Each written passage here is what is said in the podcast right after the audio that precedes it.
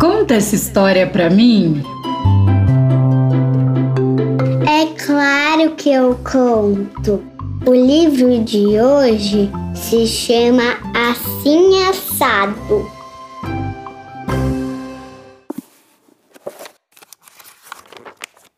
Era uma vez um bicho esbranquiçado. Se tomava muito sol, ficava assim assado. Era uma vez uma estranha cozinheira. Cozinhava biscoitos com gosto de prateleira. Era uma vez um time da pesada, jogava futebol com bola quadrada. Era uma vez um gato diferente. Bebia refrigerante e tomava cachorro quente. Era uma vez uma menina aventureira. Navegava no sofá e voava na banheira.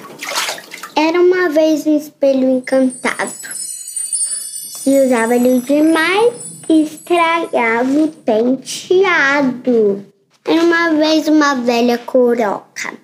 Carregava o gato na bolsa e conversava com a minhoca. Era uma vez um sapo cabeludo. Para ver a namorada, punha roupa de veludo.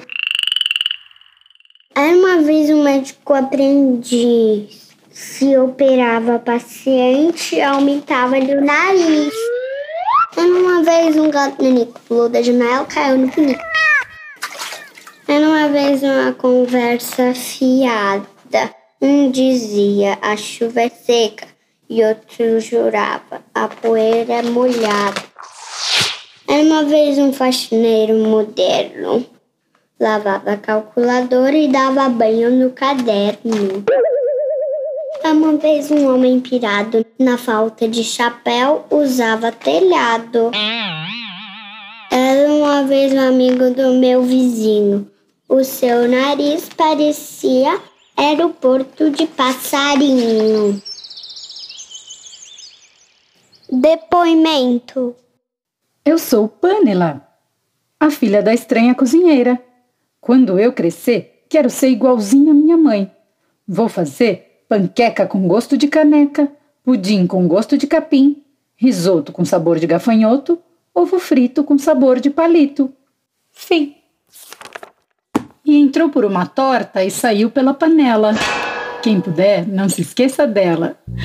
Gostou das encrencas destes personagens?